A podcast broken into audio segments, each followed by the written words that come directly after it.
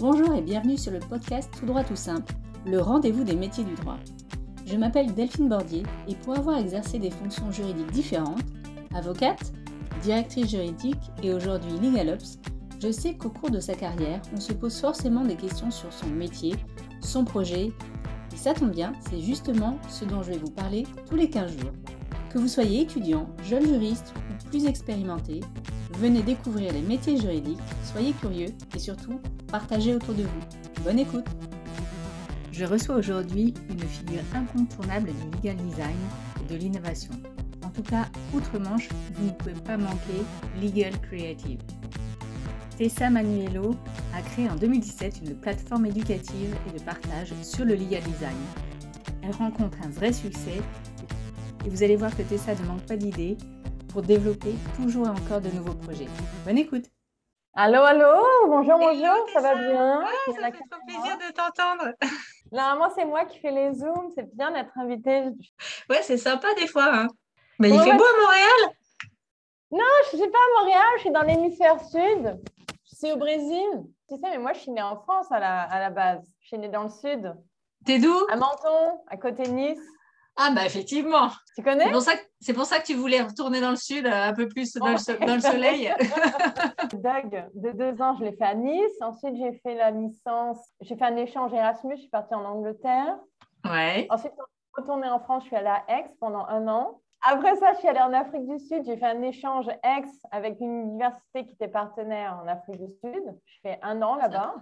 Et ensuite, je suis allée à Paris pendant faire mon DESS. J'ai travaillé à la Chambre de commerce internationale. Et ensuite, euh, j'ai décidé de quitter la France, démissionner, partir au Canada pour faire quelque chose de.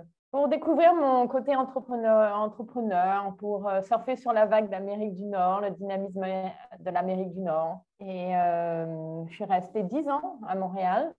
J'ai travaillé en éducation, j'ai repris toutes mes études de droit puisqu'il faut que tu recommences quasiment de zéro, quasiment. Et donc moi, j'avais déjà cette idée de la créativité que j'ai découvert au Canada. Et donc, j'ai pris cette opportunité-là de retourner à la maîtrise et faire une recherche sur le thème de la créativité pour vraiment euh, donner ancrage à toute la recherche que j'étais en train de faire et toute l'expérimentation que j'étais en train de faire.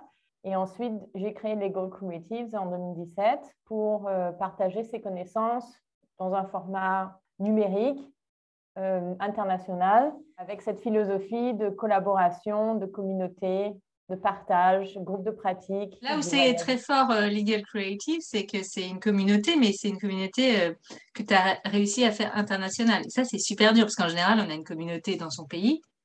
C'est quand même plus facile.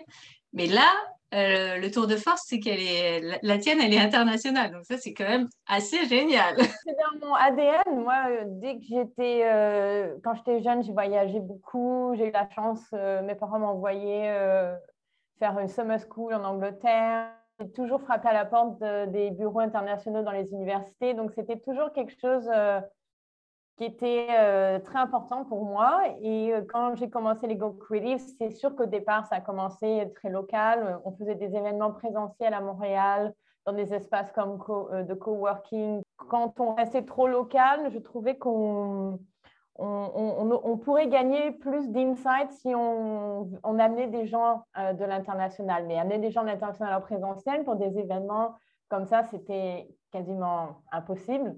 Il faut faire voyager des gens en avion. Euh, enfin, j'imagine les, les, frais, euh, les, les gens n'étaient pas prêts non plus à payer pour ça.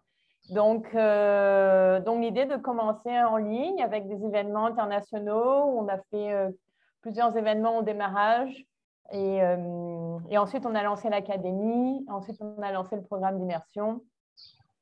Et je pense que cette connexion internationale, elle est vraiment riche parce qu'on apprend de tout ce qui se passe dans les autres pays on apprend aussi de ce que chacun fait, ose faire, hein, parce que souvent c'est ça le, blocage, c'est qu'on n'ose pas parce qu'on se dit que ça ne s'est jamais fait chez nous.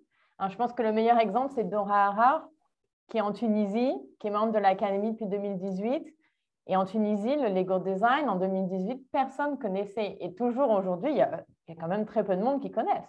Hmm. Donc, si tu n'as pas cette communauté internationale qui te soutient dans ton initiative et qui t'encourage, bon, ben c'est sûr que ça va être très difficile de prendre action, de, de, de, faire la démarche. Et elle a Mm. fait la démarche plusieurs fois.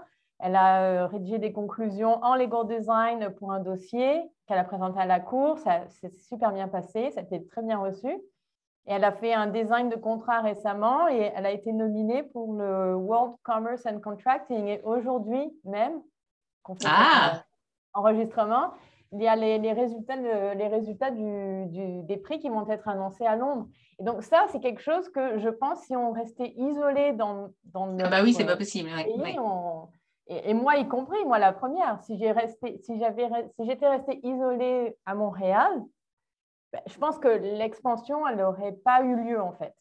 Ouais, je euh, comprends. Cette internationalisation, elle aide à trouver l'inspiration, elle inspire, elle, elle, euh, elle motive aussi les gens à, à aller plus loin que ce qu'ils feraient si, si on était chacun dans notre coin en fait. Ouais. Bah, en fait, rien n'est, tu l'as dit, hein, rien n'est impossible. Et donc, du coup, toi, et je crois que récemment, tu as monté, enfin, il y a quelques jours, un sommet euh, Impossible Summit. C'était quoi Mhm. l'objectif et, et le contenu euh, pendant ces deux jours? Oui, alors l'objectif de ce Impossible Summit, c'était de faire rencontrer, sur, euh, faire rencontrer des professionnels, des experts, des praticiens qui sont dans le milieu du legal design, mais aussi qui sont dans la legal tech, et de les faire se rencontrer et de donner l'opportunité au grand public qui a un intérêt pour ces nouvelles disciplines, ces nouveaux champs de pratique et de recherche, d'en savoir plus sur la véritable histoire de ces professionnels. Donc, comment est-ce qu'eux, ils ont commencé? Quels ont été les défis qu'ils ont rencontrés? Qu'est-ce qu'ils ont appris? Euh, Quelles ont été peut-être les périodes plus difficiles aussi? Donc, l'objectif du summit, ça a été vraiment de montrer ces, histoires, de partager ces histoires, des histoires qui sont évidemment des histoires euh, d'entrepreneuriat, des histoires euh, où aussi on, prend des risques, on expérimente. Et, et, euh, tout ça mélangé avec des histoires personnelles aussi, parce que finalement, tout est mélangé, professionnel, personnel. Et... Est-ce que tu peux nous dire un peu, tu l'as un peu évoqué, mais tu peux nous dire un peu ce que c'est euh, Legal Creative exactement, en quoi ça consiste? Quelle est ta vision, toi, du legal design? Enfin, Mais, euh, La plateforme Legal Creative, c'est une plateforme d'éducation en ligne sur la thématique du legal design, mais de manière plus large sur comment est-ce qu'on peut développer nos habiletés créatives, nos habiletés en tant que euh, humains créateurs, parce que nous sommes tous créateurs, les avocats y compris, les professionnels du droit aussi, et comment on peut utiliser cette créativité pour améliorer, voire transformer la manière dont on communique l'information juridique, la manière dont on travaille dans euh, le secteur juridique, la, manière dont on structure nos organisations pour qu'on puisse devenir plus moderne, plus euh, agile, comme on dit souvent, euh, et pour qu'on puisse surtout être plus centré sur nos utilisateurs et nos euh, consommateurs, entre guillemets. Et donc, le legal design, évidemment, fait énormément partie de Lego Creatives et du contenu qu'on partage. Donc, les membres euh, apprennent sur la plateforme. Ils peuvent apprendre en regardant des vidéos lorsqu'ils le, souhaitent. Le soir, le matin, le week-end, euh, quand ils veulent, puisque la plateforme est disponible en ligne avec le matériel 24 heures sur 24. Mais aussi, il y, a une formule, un... il y a une formule où il y a des choses gratuites et puis il y a une formule freemium, c'est ça? On parle du freemium Oui, ou... en fait, il y a, je dirais que la formule, euh, on, a, on a plus travaillé la formule premium que la formule gratuite. Oui. Euh, parce que c'est énormément de travail monter une plateforme en ligne. Je ne sais pas si beaucoup de gens se rendent compte tout le travail non, qu'il y a. Je pense que personne ne se rend compte et c'est bien de le dire. Redis-le. c'est incroyable tout le travail qu'il y a derrière. Donc, le freemium, pour l'instant, il est plus via le podcast, podcast et Gold Creatives, où moi, j'ai quand même partagé beaucoup d'insights, beaucoup de. C'était comme une plateforme euh, éducative, le podcast. C'est toute une série où c'est juste moi qui parle et qui fait une sorte de qui fait des sortes d'enseignements sur le podcast. Ensuite, on a, on a invité aussi d'autres personnes parce que, bon, parler tout seul pendant des heures, c'est pas toujours facile. Donc, on a eu aussi des invités. Euh, mais la formule, c'est un abonnement euh, mensuel ou un abonnement annuel avec réduction pour accéder à tout le contenu. Ou sinon, la formule immersion, quatre demi-journées intensives où on passe à travers toute la méthodologie de A à Z avec les outils, les techniques, les métriques, les KPI, et on, et, on, pratique énormément ensemble. Donc ça, c'est l'avantage de l'immersion, c'est que on, on, book nos quatre demi-journées et les gens viennent de partout dans le monde. La dernière, dernière formation immersion, on avait plus de 15 pays représentés de tous les continents. Et euh, on est là pendant quatre demi-journées et on pratique et on interagit et on partage. Et c'est vraiment fantastique le fait de se rencontrer encore une fois. Je pense que l'idée de la rencontre, c'est vraiment important sur la plateforme.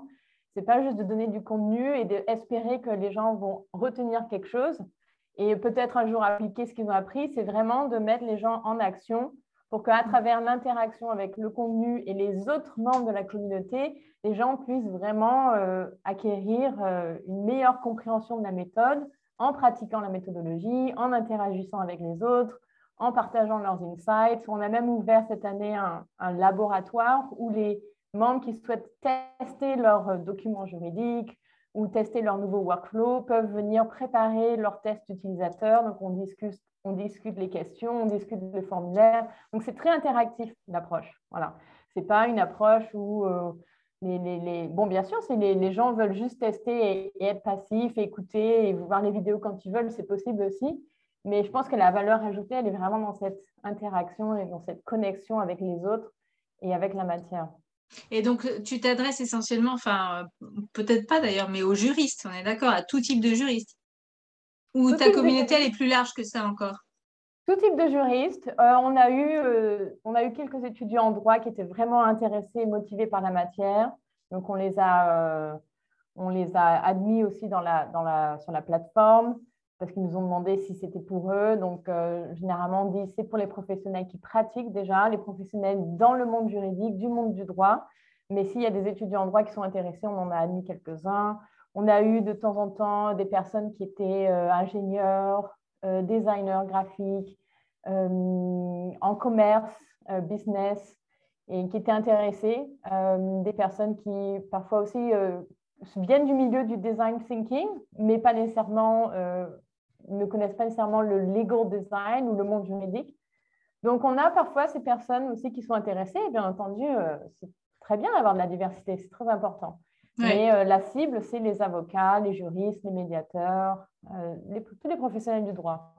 Et qu'est-ce que tu dis, toi, parce que moi j'entends encore, enfin, en tout cas en France, qu'est-ce que tu dis aux personnes qui sont encore un peu euh, sceptiques ou réticentes au legal design euh, Qu'est-ce que tu leur dis pour les convaincre en fait? Qu'est-ce que tu fais peut-être pour les convaincre? C'est une question difficile. Euh, moi, pour les convaincre, je leur montre les chiffres, c'est-à-dire, voilà ce que les clients disent et avec Legal Design, voici les résultats qu'on obtient. Donc, une capacité de rétention de l'information nettement augmentée, si possible donner les chiffres de 50%, 60%, 70%, rapidité de lecture, meilleure compréhension euh, de l'information, euh, impression générale nettement améliorée, et tout ça via euh, ce qu'on appelle les tests utilisateurs. Et c'est pour ça que les tests sont absolument essentiels, parce que, un, ça fait partie de la méthodologie du legal design, de toujours tester avec son utilisateur si effectivement le redesign qu'on a fait du document ou des process est meilleur, valider que c'est meilleur, au, le cas échéant, itérer pour améliorer. Et aussi et surtout, c'est le test, c'est là où on va chercher ces données qui sont extrêmement importantes pour démontrer qu'avec le legal design, le document juridique est plus efficace, les manières de travailler et, euh, amènent plus de productivité et une meilleure manière de travail. Et donc, moi, généralement, je montre euh, les chiffres de ce qu'on est capable d'obtenir. Après, euh, c'est aux gens de décider si ils sont prêts ou si ils sont, euh, ce que je dis souvent, c'est coincés dans des pratiques un peu arriérées, voire archaïques, c'est-à-dire pas prêt au changement, on n'a pas, pas encore le mindset, ça, paraît impossible. Mm. Donc après, c'est aux gens de décider s'ils se sentent prêts à tenter l'expérience. Euh, mais si euh, moi je force personne, hein, si les gens ne sont pas prêts, euh, ça ne vaut pas la peine. Oui, bien sûr. Et, et, dans, le, dans les services que tu proposes, donc tu l'as dit tout à l'heure, il y a effectivement il y a, il peut, il, bah, il, y, a, il y a du e-learning, il, y a, il y a des conférences, il y a des rencontres, il y a tout ça. Est-ce que Est-ce que tu proposes aussi un accompagnement personnalisé pour certains types de sujets? Est-ce que, est que ça, tu, tu proposes aussi ce genre de choses? C'est quelque chose que j'ai fait par le passé, que je peux faire, mais ce n'est pas nécessairement mon focus. Et la raison pour laquelle n'est pas le focus, c'est que l'idée, encore une fois, d'avoir plusieurs membres qui connectent entre eux, ça amène des enrichissements qui sont vraiment, euh, vraiment uniques. oui. Euh, Parce que je veux dire par là, c'est que Legal Creative, ce n'est pas une agence de legal design. Non, non ce n'est pas une agence de legal design, c'est une plateforme numérique en ligne d'enseignement et les gens viennent pour apprendre et le matériel est disponible pour eux. On a fait des formations euh, où on a utilisé le matériel qui existe déjà, mais on l'a fait pour des institutions publiques, par exemple. Il y avait un groupe de 50 personnes dans une institution publique qui voulaient apprendre sur le Lego design. Donc, on a donné le programme d'immersion à ces 50 personnes euh, professionnelles de, de cette institution. Donc, on a comme pris euh, la formule qui marche déjà et on l'a donnée exclusivement à un groupe de 50 personnes euh, dans cette institution. Mais nous, on ne fait pas de, on fait pas de redesign de documents, on enseigne aux professionnels comment eux, ils, vont redesigner. Ils peuvent le faire, oui, d'accord. Comment tu as créé cette communauté au départ? Qu'est-ce qui a fait que, je sais pas, c'était des conférences, c'était des, des webinaires, c'était qu'est-ce qui a fait que ça a pris? Qu'est-ce qui a fait que ça a pris? Bon, écoute, je pense que ça a été euh, un, plusieurs facteurs qui ont fait que ça, a pris, la sauce a prise. Déjà, je pense qu'avant de faire les Gold Design, avant de faire les Gold Creative, j'avais tenté plusieurs autres expériences qui n'ont pas fonctionné. Donc ça, je pense que c'est l'expérience de l'entrepreneuriat, qu'on ne va pas nécessairement faire notre premier projet, ça va fonctionner du tonnerre. Euh, je pense qu'il y a tout un apprentissage derrière. Donc, il y a déjà eu tous les échecs au préalable de Lego Creative qui font que lorsque j'ai créé Lego Creative, j'étais davantage prête à l'expérience et à faire quelque chose qui va marcher. Ensuite, je pense que les raisons du succès, ça a été euh, peut-être 2017. Euh, J'avoue que 2017, c'était quand j'ai créé Lego Creative, c'était encore vraiment tôt. Et je pense qu'aujourd'hui, on est encore vraiment au début du Lego design. je pense qu'on n'est pas encore, euh, c'est pas encore mainstream le Lego design. Donc c'est toujours, on est toujours un peu à l'avance.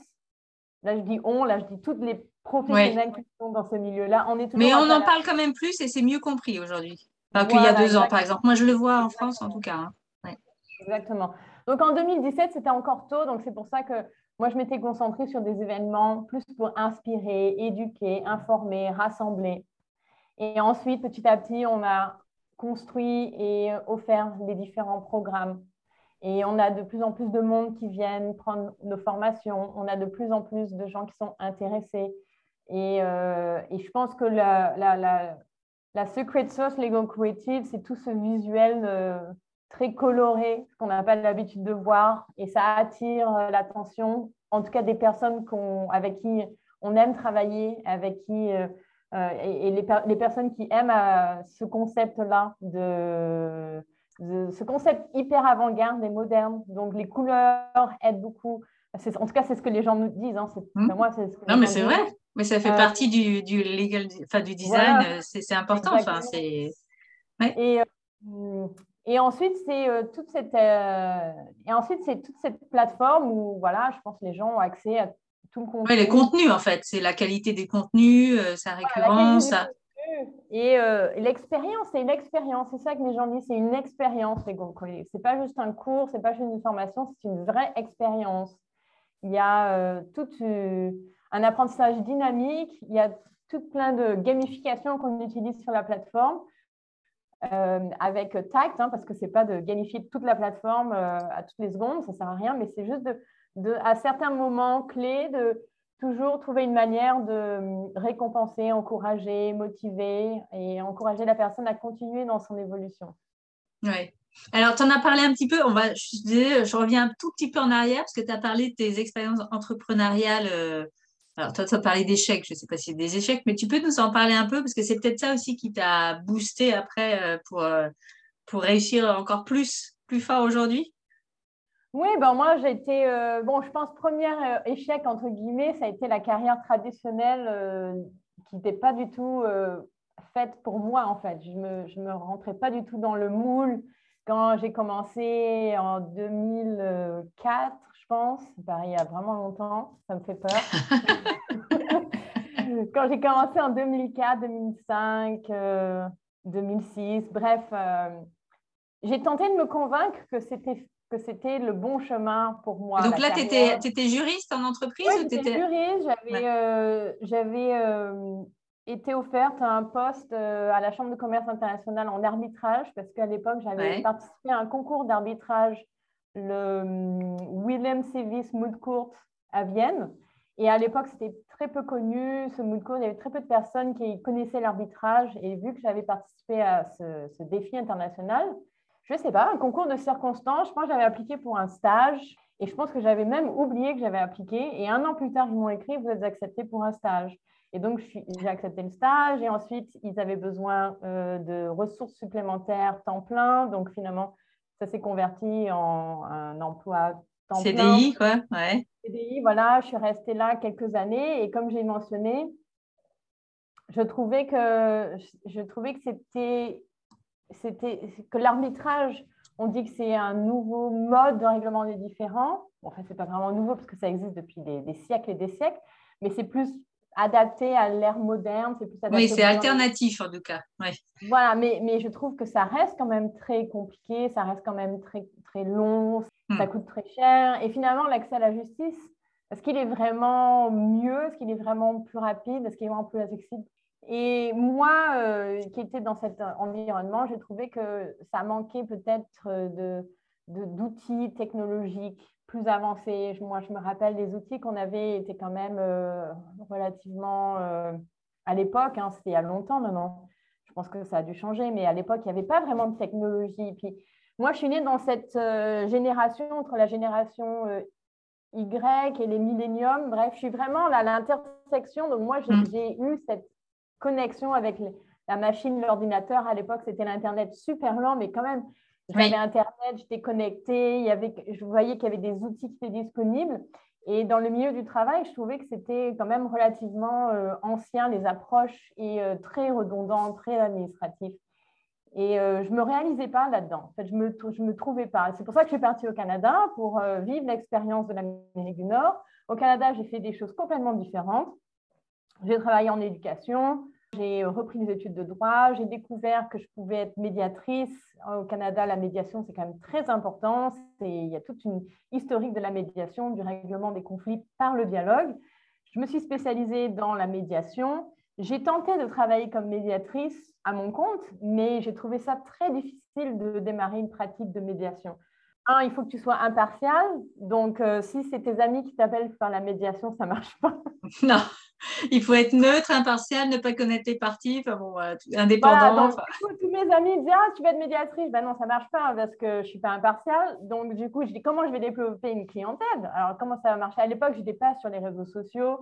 Euh, bon, j'ai tenté de plusieurs manières, ça n'a pas marché. Ensuite, j'ai fait un partenariat. On avait fait une, j'avais cofondé une entreprise avec un designer français à Montréal et on avait tenté de créer quelque chose de technologique, mais ça n'avait pas marché. Et puis finalement, euh, à un moment donné, pris, euh, je me suis fait coacher par euh, une coach qui est devenue mon amie. Et, et à travers le coaching, j'ai réalisé les choses que je voulais vraiment faire, les choses qui faisaient du sens pour moi, les choses dans lequel moi j'avais du plaisir, qui était tout ce qui est éducation, tout ce qui est international, voyage, créativité, liberté aussi, le sentiment d'être liberté, d'être euh, capable de faire ce que je veux quand je veux ou quasiment. Et euh, à cette époque, je faisais de la, j'ai fait une mini recherche euh, en ligne. J'avais déjà créé Lego Creative, le site web était déjà créé. C'était très simple à l'époque. il y avait un bouton où je demandais aux gens qu'est-ce qu'ils aimeraient euh, de Lego Creatives. Et tout ce que les gens disaient, c'était apprendre, m'éduquer, m'informer, rencontrer des gens. Ben, c'est parfait, c'est exactement ça. Que... Et aujourd'hui, parce qu'aujourd'hui, tu n'es plus seule, tu as une équipe quand même qui t'aide. C'est quoi les... une équipe, mais on, est une toute petite équipe. Hein. Les gens, euh, parfois, pensent qu'on est des dizaines de personnes. On est une toute petite équipe. Et euh, on se concentre sur ce qu'on sait faire de mieux, c'est-à-dire animer la communauté, créer ce matériel didactique interactif avec des belles vidéos Et, et c'est ça qu'on fait en fait hein, tous les jours. Moi, je fais plus de nécessairement de, je fais pas de droit, je fais finalement, je fais aujourd'hui même peut-être euh, pas tant de Lego design parce que c'est tout au niveau de l'éducation. Et du coup, est-ce que, quand tu parles d'éducation, est-ce que tu vas proposer ça, je sais pas, à des universités à Montréal ou, ailleurs? Enfin, Est-ce que est-ce que c'est des choses que tu pourrais faire? Je dirais, ça dépend. Euh, la raison pour laquelle ça dépend, c'est que la, la clé de l'apprentissage sur la plateforme, c'est qu'il y a toute cette ambiance où tout est connecté. Et recréer ça sur une autre plateforme, ce, serait recommencer de zéro et ce serait excessivement difficile.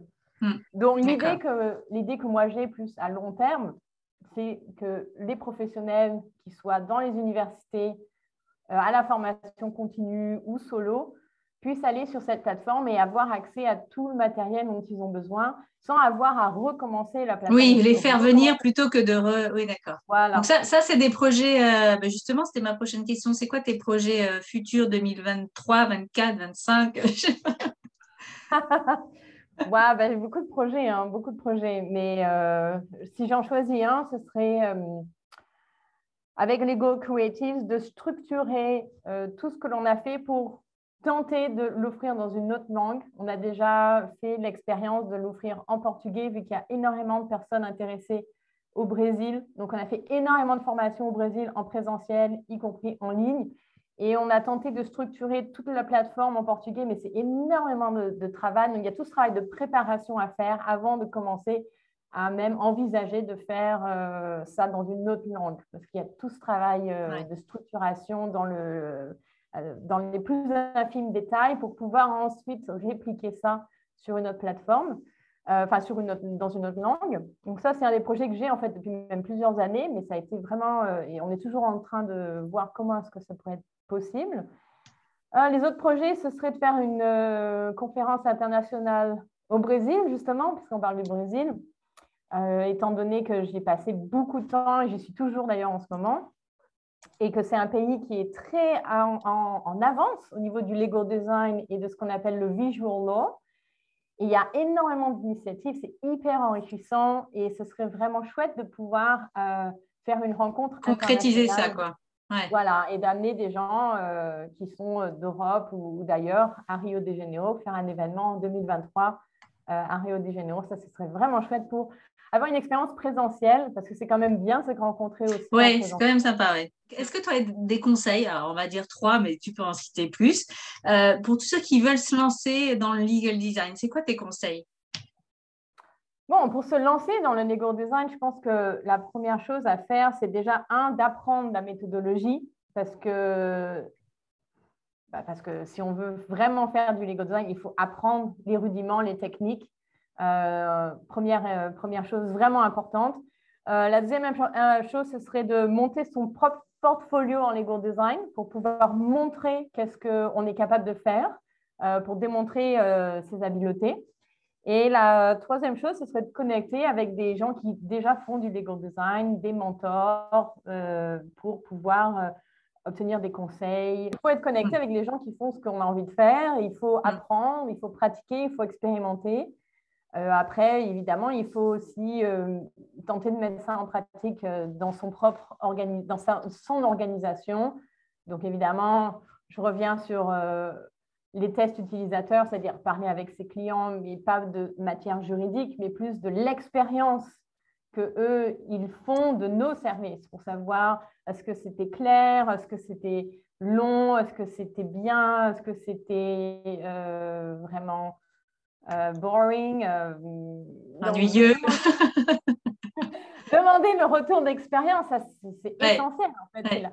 Et c'est comme ça que Lego Creatives a aussi on a trouvé la niche. Ça a été en demandant sur le site internet avec ce gros bouton en haut, euh, cliquez ici pour et les gens nous disaient ce, ce qu'ils voulaient. Bon, quand les gens hmm. disent ce qu'ils veulent, il faut toujours vérifier si c'est effectivement vrai parce que ce que l'on dit, ce que l'on fait, c'est toujours très différent. Hein, moi, je dis souvent, je veux aller me remettre en forme. Est-ce que je vais euh, me remettre en forme, euh, faire euh, au gym? Non. Donc voilà, donc, entre ce qu'on dit et ce qu'on fait, il y a toujours une différence qu'il faut toujours valider, mais parler avec son client, comprendre comment lui ou elle fait l'expérience de nos services, de travailler avec nous, de la documentation qu'il reçoit.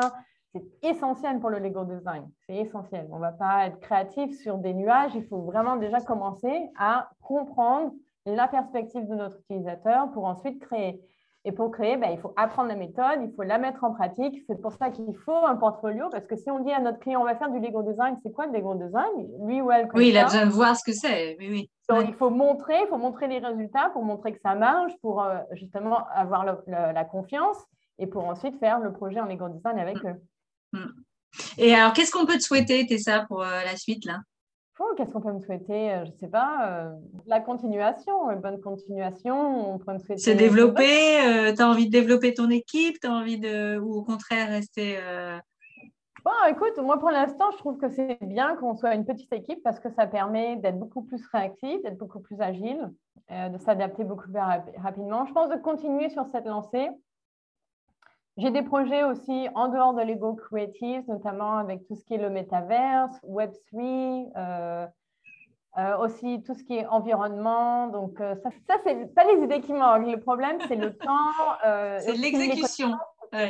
Web3, moi, c'est pas nécessairement mon domaine. Hein, donc, j'apprends, je découvre. Et ça, ce serait vraiment chouette d'avoir ce projet euh, une application, une solution concrète qui aurait été développée par toute cette, euh, toute cette émulation du Lego Design. Donc, ce serait plus du Lego Design, mais ce serait par l'application du Lego Design, on trouve une solution qui peut aider de manière pratique, concrète, la protection de l'environnement euh, avec l'utilisation des technologies.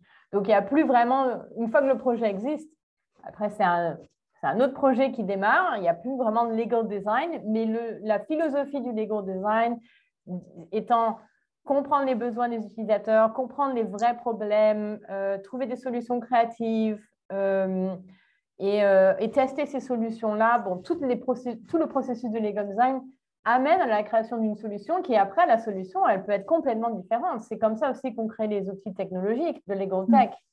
Bon, bah, en tout cas, moi, je te souhaite le meilleur pour tous tes projets. Et puis... Donc, la meilleure manière pour vous de me contacter, c'est sur euh, LinkedIn, Tessa Manuelo. Vous pouvez me trouver sur, euh, dans la communauté de Lego Creatives. On a une communauté, d'ailleurs, euh, la communauté ouverte à tout le monde. Quand je dis la communauté, on a vraiment un hub où, d'ailleurs, je pense que Delphine, tu es dans le hub. Oui, je suis dans le hub. Et d'ailleurs, j'ai été contactée par quelques-uns, c'était sympa.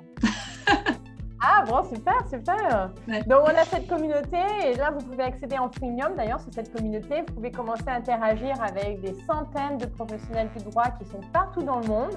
Il y a un espace euh, membre qui est ouvert à tous. Donc ça c'est à legalcreatives.com et vous allez sur communauté et vous pouvez créer un compte.